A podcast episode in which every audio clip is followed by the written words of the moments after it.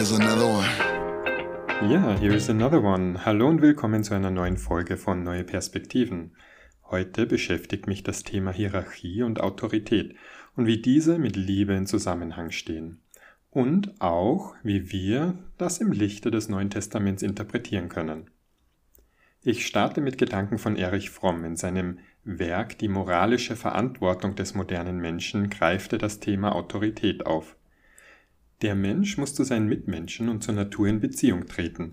Der völlig beziehungslose Mensch ist wahnsinnig. Ja, man könnte den Wahnsinn gerade so definieren, dass man sagt, er sei der Zustand eines völlig beziehungslosen Menschen. So fromm. Die Bezogenheit auf andere Menschen kann nun aber ganz verschieden aussehen. Für sie können zum Beispiel Unterwerfung oder Machtausübung typisch sein. Man kann aber auch zum anderen Menschen in liebender Weise bezogen sein. Fromm sagt, diese Art ist angesichts der Natur des Menschen die einzig befriedigende Art, weil die Liebe die einzige Form der Bezogenheit ist, die gleichzeitig die Integrität und die Wirklichkeit der Beteiligten wahrt. Und das möchte ich nochmal wiederholen, was Fromm da niederschreibt. Diese Art ist angesichts der Natur des Menschen die einzig befriedigende Art, weil die Liebe die einzige Form der Bezogenheit ist, die gleichzeitig die Integrität und die Wirklichkeit der Beteiligten wahrt. Für mich kommt da sehr spannend hervor, dass die Integrität und die Wirklichkeit der Beteiligten von zentraler Bedeutung sind in unserer Beziehung untereinander, also dass beides gewahrt werden muss.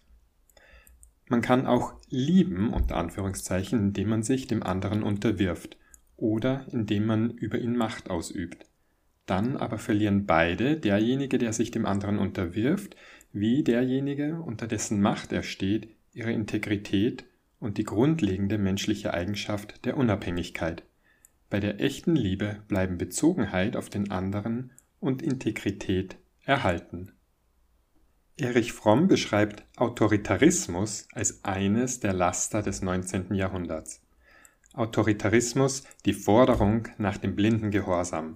Von den Kindern verlangte man ebenso wie von den Frauen und Arbeitern, dass sie den Autoritäten blindlings gehorchten, ohne über deren Befehle nachzudenken und ohne Fragen zu stellen.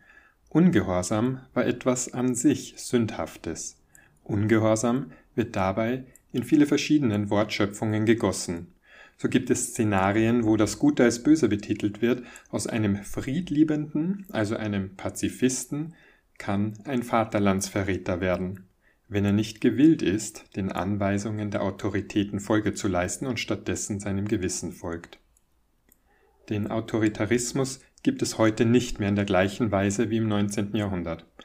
Nicht wenige ältere Menschen in unserer Gesellschaft beklagen den Mangel an Respekt von Jüngeren den Älteren gegenüber, und wenn Fromm das so feststellt, muss man fragen, ob er hier fälschlicherweise eine Zeitachse einbaut in der Geschichte der Menschheit, wenn es sich womöglich um eine scheinbar natürliche Konfliktlinie zwischen Jungen und Alten handelt, die es womöglich immer gegeben hat, denn schon Sokrates hat etwa 400 Jahre vor Christus beklagt, die Jugend von heute liebt den Luxus, hat schlechte Manieren und verachtet die Autorität, sie widersprechen ihren Eltern, legen die Beine übereinander und tyrannisieren ihre Lehrer. Wenn man von der Jugend als Kollektiv spricht, so hat die Jugend ein Interesse daran und es liegt in ihrer Entwicklungsaufgabe, sich zu emanzipieren und eigenständig zu werden. Sie wollen nicht lediglich das Produkt der Älteren sein. Und auf der anderen Seite steht das Bedürfnis der Älteren, die Kontrolle über die Nachkommenschaft zu behalten. Der Vorteil der Älteren, auf Lebenserfahrung zurückblicken zu können und damit richtige Entscheidungen treffen zu können, steht nun etwas anderem gegenüber. In einer beschleunigten Welt, in der sich ein Wandel und die Erneuerung in allen Lebensbereichen immer schneller vollzieht, sind es oft die Jungen, die über mehr Wissen über die aktuelle Welt verfügen. Kommen wir zu einer theoretischen Erklärung des Begriffs der Autorität. Es ist sinnvoll, zwischen rationaler und irrationaler Autorität zu unterscheiden. Irrationale Autorität geht immer mit Angst und Ausübung von Druck auf der Grundlage einer emotionalen Unterwerfung einher. Es ist dies die Autorität des blinden Gehorsams, die Art von Autorität, die man am deutlichsten ausgeprägt in allen totalitären Ländern findet. In der Kirche Jesu Christi der Heiligen der letzten Tage wird regelmäßig in Ansprachen, Klassen und Diskussionen versucht, den Vorwurf abzuwehren, es würde blinder Gehorsam verlangt. Und wir sind extrem gut darin geworden, uns selbst zu erklären, dass wir zwar auf Punkt und Komma folgsam sind und dennoch es unsere freie eigene Entscheidung ist. Natürlich will keiner abgestempelt werden, der einfach nur blind gehorcht. Dadurch geht jedwede Persönlichkeit und Autonomie verloren. Autonomie ist ein wesentliches Bedürfnis der meisten Menschen, also das Gefühl, selbst Dinge angehen, schaffen und entscheiden zu können. Deshalb würde es uns auch leichter fallen, unseren Willen anzupassen und den Auftrag unserer eigenen Vorstellung überschreiben zu lassen und als eigenen Willen zu übernehmen, als anzuerkennen, dass ich mich unterworfen habe. Nehmen wir das Beispiel zweier Personen, die einem ungleichen Machtverhältnis zueinander stehen. Das heißt, es gibt eine übergeordnete und eine untergeordnete Person. Häufig ist das bei Eltern und Kindern. Und immer noch häufig auch in Beziehungen. Klassisches Beispiel wäre hier die Erwartung, die mittels Schwur bis vor kurzem noch den Frauen im Tempel abgenommen wurde, dass sie ihren Ehemännern zu gehorchen haben. Das schafft ein Autoritätsverhältnis innerhalb einer eigentlich als Liebesbeziehung vorgestellten Konstellation. Mit dieser Anforderung der Unterwerfung kam und kommt es häufig in Missbrauchsfällen dazu, dass die Frau ihren Mann vor der Exekutive schützt und leugnet, dass sie zum Beispiel geschlagen wurde. Es ist nach wie vor eine Liebesbeziehung, in der die Frau den Mann trotz negativer Konsequenzen für sie selbst schützt. Auf die Diversität der Motive dafür möchte ich hier nicht eingehen. Ich möchte klar machen, dass auf keinen Fall eine Unwahrscheinlichkeit herrscht, die eigenen besten Interessen aufzugeben, womöglich im Glauben, sie für ein besseres, großes Ganzes zu opfern. In einer Gesellschaft, die wiederholt darauf hinweist, wie wichtig es ist, Opfer zu bringen und das eigene aufzugeben, passiert es leichter, dass am Ende ein paar wenige Menschen, nämlich die Führer und Autoritäten, die Lebensweise der anderen, der Untergebenen, bestimmen. Es kommt zu keiner individuellen Lebensgestaltung. Ich spreche mich ganz klar gegen eine egozentrische Gesellschaft aus, in der jeder und jede nur ihre eigenen Interessen verfolgt. Individualität und die individuelle Lebensgestaltung, die in Harmonie mit ethischen Grundsätzen ist, darf nicht geopfert werden und darf schon gar nicht geopfert werden für die Interessen der Autoritäten. Auch wenn diese speziell im religiösen Kontext immer verkünden, dass sie selbstlos handeln und keine eigenen Interessen verfolgen würden. So ist es doch so, dass sie ein sehr großes persönliches Interesse daran haben, dass die Untergebenen harmonisch folgen. Mit etwas überzeichneten Worten kann man jedoch auch postulieren, dass an den Türen der Heilteekirche die Abgabe des eigenen Urteilsvermögens verlangt wird oder spätestens am Altar des Abendmahlstisches diese geopfert werden müssen. Kirchen haben über Jahrhunderte versucht, den Menschen unterwürfig zu machen und so ihre Macht auszuspielen. Das Leben der vielen Opfer wurde als das höhere Leben dargestellt. Es sind jedoch völlig unterschiedliche Paar Schuhe ob ich von mir etwas zum Wohle meines Mitmenschen gebe oder ob ich etwas hergebe, um meine Treue zu beweisen oder mir Seelenheil zu erkaufen. Dieser Fokus auf das Opfern als höchster Wert und Zeichen der Gottgefälligkeit führt zu einer Dynamik, in der Opfer gebracht werden, die unnötig sind und keinen weiteren Zweck verfolgen. Gut, dann wird eingebracht, dass das Opfern ja die persönliche Entwicklung fördert. Dieses Argument kann ich gelten lassen. Speziell bei Besitztümern ist es so, dass Besitz besitzt. Also Besitz wird nicht besessen, sondern sozusagen ich besitze ein Objekt, sondern in einer umgekehrten Weise. Besitz ergreift Besitz von mir. Die Pflege, Erhaltung und Wahrung des Besitzes verschlingt Geld, Zeit und Aufmerksamkeit. Aber das ist ein anderes Thema. Unter diesen Vorzeichen gelingt es mir, den Menschen dazu zu bringen, dass er mir sein Geld freiwillig gibt. Ich muss ihn also gar nicht berauben. Ich kann auch ein System aufbauen, in der die Entsagung ein Wert ist. wenn ich zeitgleich aber auch noch Werte wie Fleiß und Arbeit verkünde, bin ich als Empfänger sehr gut bedient. Eines der beliebten Kinderlieder in der HLT-Kirche ist Folg dem Propheten. Man schafft es in einem einzigen Lied 54 Mal die Phrase Folg dem Propheten im Text unterzubringen, ohne dass es große Bedenken gibt hinsichtlich Beeinflussung von kleinen Kindergehirnen, also nett formuliert, oder anders ausgedrückt Gehirnwäsche. Das eigene Urteilsvermögen soll nur so weit reichen, dass ich einmal die Entscheidung treffe, dem Propheten zu folgen, und dann aber meinen Verstand, mein Gehirn und Urteilsvermögen abgebe. Aus Sicht der Autoritäten, und hier meine ich gezielt auch die Generalautoritäten der Kirche, aber auch jegliche Führer der Kirche, aus deren Sicht gibt es keinen Grund, dieses Hierarchieverhältnis aufzulösen. Zum einen ist es ja schön, wenn ich Macht über andere habe, und das muss nicht einmal Macht im Sinne von etwas Schlechtem sein. Es ist dem Selbstwert jedes Führers angenehm, wenn er merkt, dass er leiten und führen kann. Das, was er macht, macht etwas. Dahinter steckt leider oft ein sehr diskussionswürdiges Menschenbild. Deutlich ausgedrückt, du als Mensch bist nicht in der Lage, gute Entscheidungen eigenständig zu treffen, Deshalb brauchst du die Stimme Gottes, die dich leitet. Aber nicht, dass sie direkt zu dir kommt. Nein, auch das wird dir nicht zugetraut, sondern sie kommt durch eine andere Person. Ach, und glücklicherweise kennst du sogar diese Person, nämlich ich, dein Führer. Sogar in den erwachsenen Liedtexten wird dieses Menschenbild verdeutlicht. Lied 14 im Halte-Gesangbuch heißt wir beten stets für dich, unser Prophet. In der zweiten Strophe wird gesungen, dann führe du auch uns alle zugleich an deiner starken Hand in Gottes Reich. In Lied Nummer 11 starten die Mitglieder begeistert mit den Worten Wir danken, o Gott, für den Propheten, den du uns zu führen gesandt. Ironischerweise reden wir hier von erwachsenen, eigenständigen Menschen, die im Leben stehen ihr Leben anderswo in die Hand nehmen und selbstständig entscheiden, dann aber im religiösen Setting sich unterwerfen.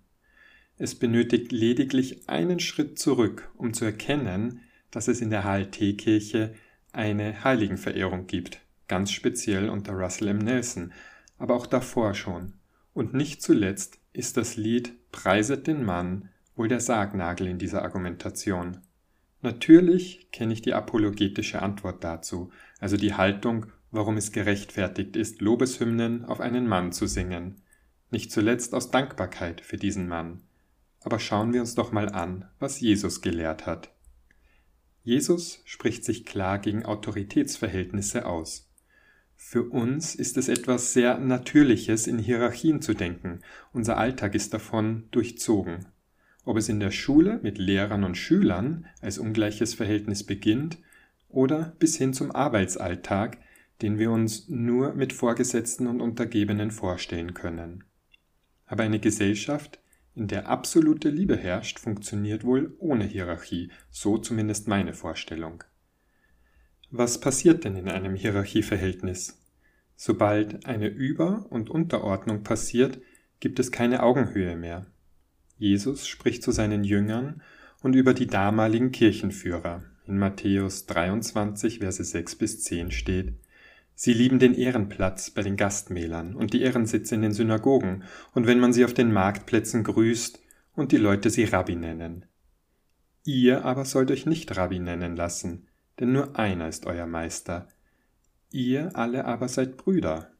Auch sollt ihr niemanden auf Erden euren Vater nennen, denn nur einer ist euer Vater, der im Himmel. Auch sollt ihr euch nicht Lehrer nennen lassen, denn nur einer ist euer Lehrer, Christus. Nochmals angeschaut, Vers 6. Die Führer, sie lieben den Ehrenplatz bei den Gastmählern und die Ehrensitze in den Synagogen. Als Beispiel gibt es einen Ehrenplatz beim Abendmahl? Ja, es ist festgeschrieben in den Büchern der Kirche Jesu Christi der Heiligen der letzten Tage, dass der Ranghöchste beim Abendmahl zuerst erhalten muss. Auch gibt es immer spezielle Plätze für die Führer, nicht einfach inmitten der Versammelten, sondern gegenüber von ihnen auf einem Podium. Sie lieben die Ehrensitze in den Synagogen. Wie kann es dazu kommen, dass 15 Propheten und Apostel plus weitere circa 100 samtbezogene supergroße Plätze einnehmen, die sich deutlich von den anderen Plätzen im Konferenzzentrum abheben? Wie kann es sein, dass ihnen das nicht selbst auffällt, wo Jesus das doch so sehr anprangert? Der größte unter uns sollte der Diener sein. Wie kann es sein, dass die Top 100 Führer der Kirche nicht dienen, sondern monatlich ein Salär von umgerechnet über 10.000 Euro einstreichen, dazu noch Spesen, Gesundheitsversorgung etc. Sie verdienen dadurch etwa das Sechsfache eines Vollzeitarbeiters in Österreich, und Österreich ist kein armes Land. Wie wäre die Antwort des Jesus im Neuen Testament darauf? Das überlasse ich dir. Sie lieben es, wenn man sie grüßt und Rabbi nennt. Generalautoritäten lassen sich bei Versammlungen stets feiern. David Bednar ist bekannt dafür, dass er erwartet, dass die Versammelten aufstehen, wenn er den Raum betritt, und danach auch nicht aufstehen, bevor er sich nicht erhoben hat. Es wird gelehrt, dass Führer mit ihren Titeln angesprochen werden sollen, also ein Bischof nicht mit Vornamen, sondern mit Bischof und ein Präsident mit Präsident. Missionare mit Elder und Apostel sowieso. Gott bewahre, man würde einen Apostel mit Vornamen ansprechen. Und um Personen mit legalistischer Neigung entgegenzutreten, wenn Jesus sagt, ihr aber sollt euch nicht Rabbi nennen lassen, ich denke, Rabbi steht sinnbildlich für eine Verehrung mittels Titel. Rolf Dubelli schreibt, Experten wollen erkannt werden, darum müssen sie ihren Status irgendwie signalisieren. Ärzte und Forscher durch ihren weißen Kittel, Bankdirektoren durch Anzug und Krawatte. Die Krawatte hat keine Funktion, sie ist nur Signal. Könige tragen Kronen, im Militär gibt es Rangabzeichen. Wie kann es sein, wenn in Vers 10 steht, auch sollt ihr euch nicht Lehrer nennen lassen?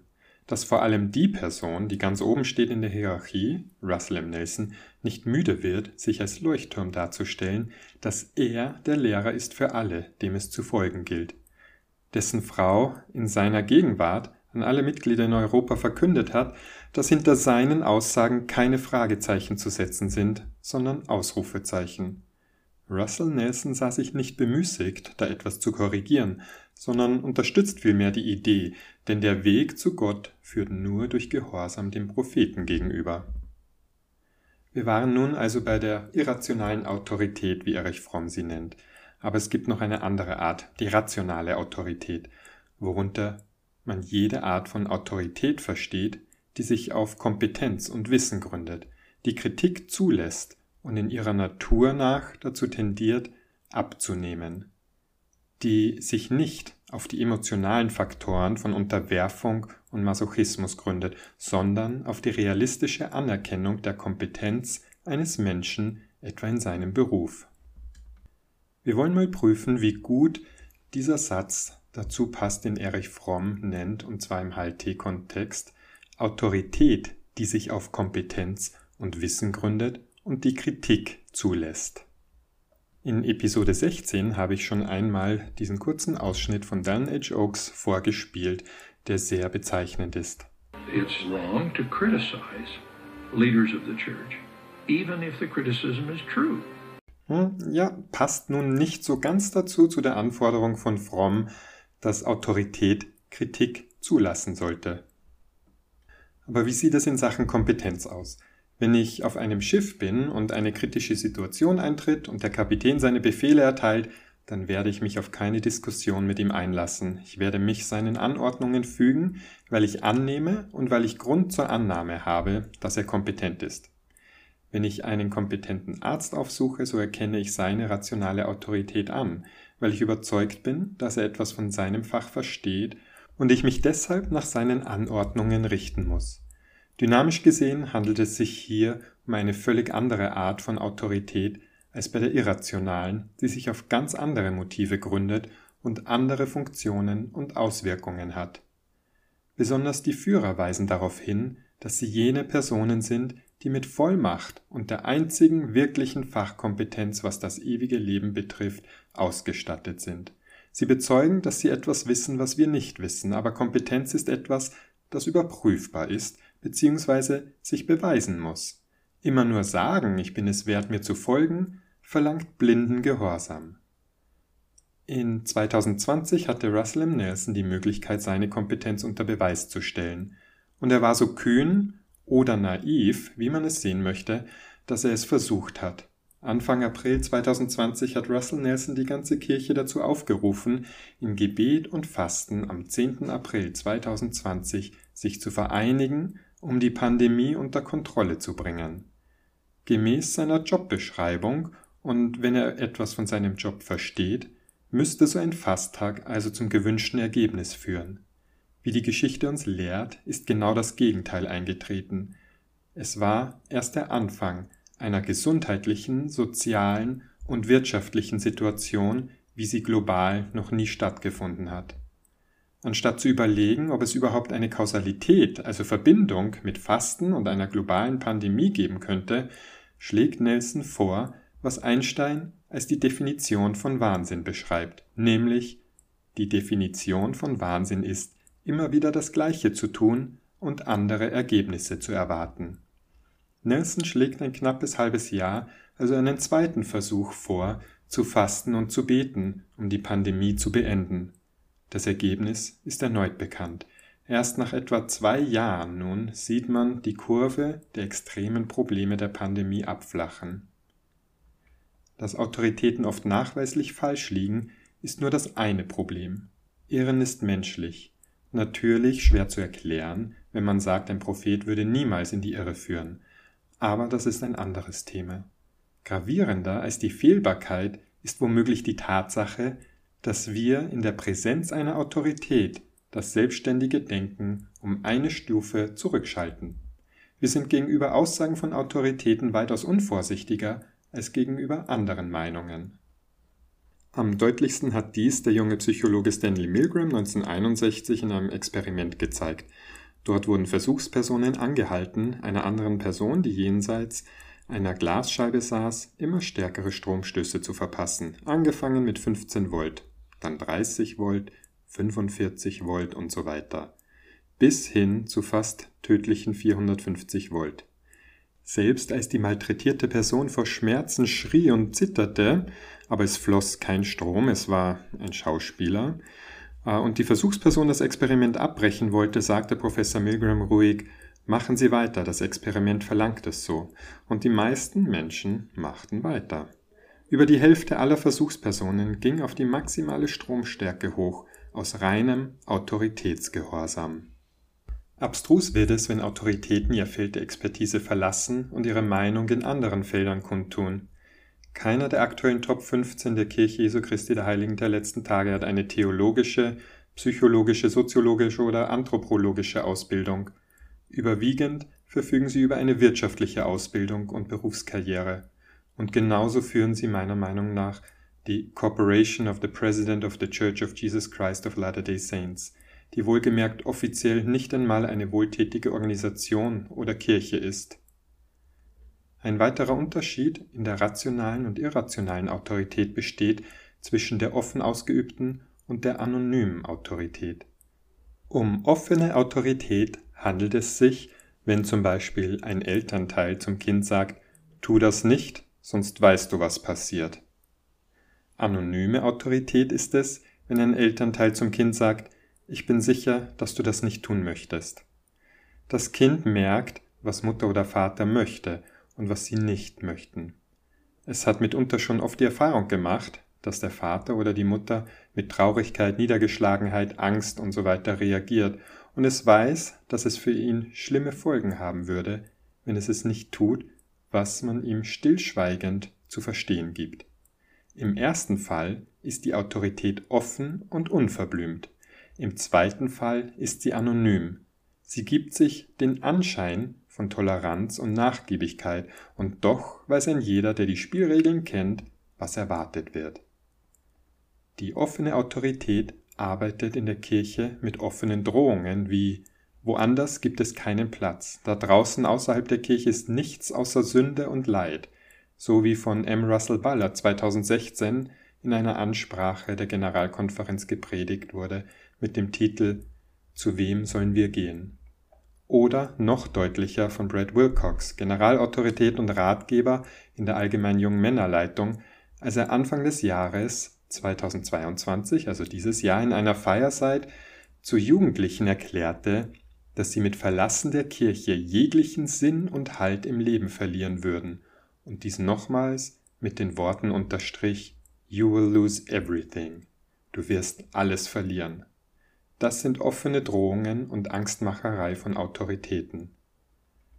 Aber diesen offenen Äußerungen kann man sich zumindest leichter zur Wehr setzen und dagegenhalten bzw. diskutieren, theoretisch zumindest. Die offene Autorität bietet zumindest die Chance, über die Auseinandersetzung seine Persönlichkeit zu entwickeln. Die anonyme Autorität hingegen ist so gut wie unangreifbar und wirkt aus dem Hinterhalt. Man weiß nicht, wer es nun konkret ist, wer das will. Die Spielregeln liegen nicht offen zutage. Man fühlt sie zwar, aber es gibt wenig, woran man sie offensichtlich sehen könnte. Die Gewalt der anonymen Autorität kann im gesellschaftlichen Druck liegen, zum Beispiel wenn stets über kritische Geister in abfälliger Art gesprochen wird oder über Personen, die einen anderen Standpunkt oder Meinung einnehmen, als von Satan beeinflusst dargestellt werden, oder wie von Russell M. Nelson auch als Lazy Learner bezeichnet werden, all jene, die nicht dieselbe Erkenntnis teilen, wie er sie gerne hätte. Über diesen indirekten Druck der Stigmatisierung von nicht 100% Mormonen ist eine psychische Gewalt, die durch Autoritäten gefördert wird. Ich denke nicht, dass die Kirchenführer dies bewusst tun. Sie tun es im Glauben für das Gute, aber gut gemeint ist oft das Gegenteil von gut.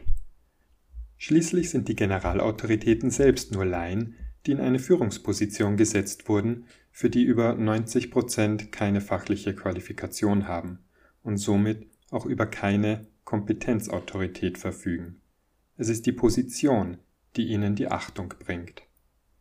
Als ich vor einigen Jahren die Buchreihe Jesus von Nazareth von Josef Ratzinger, auch bekannt als Papst Benedikt, las, ist mir vorgeführt worden, wie theologisch flach die Generalautoritäten der Kirche Jesu Christi der Heiligen der letzten Tage sind. Völlig ohne fachliche Substanz und Schriftstellen aus dem Kontext genommen, um sie so für ihre Erklärungen zu missbrauchen. Im Versuch, die gegenwärtige Kirchenstruktur und Kirchenkultur hinsichtlich Autorität, Hierarchie und Funktionen der Führer aus den Augen des Jesus des Neuen Testaments zu sehen, drängt sich mir eine sehr traurige Erkenntnis auf, nämlich, dass es heute nicht anders ist als damals. Sich die, die meinen, die Herde führen zu müssen, sich bessere Sitzplätze machen lassen als jene der anderen und sich für ihren Dienst fürstlich entlohnen lassen. Ja, das war's. Ich danke dir fürs Zuhören und freue mich auf ein baldiges Wiederhören. Tschüss.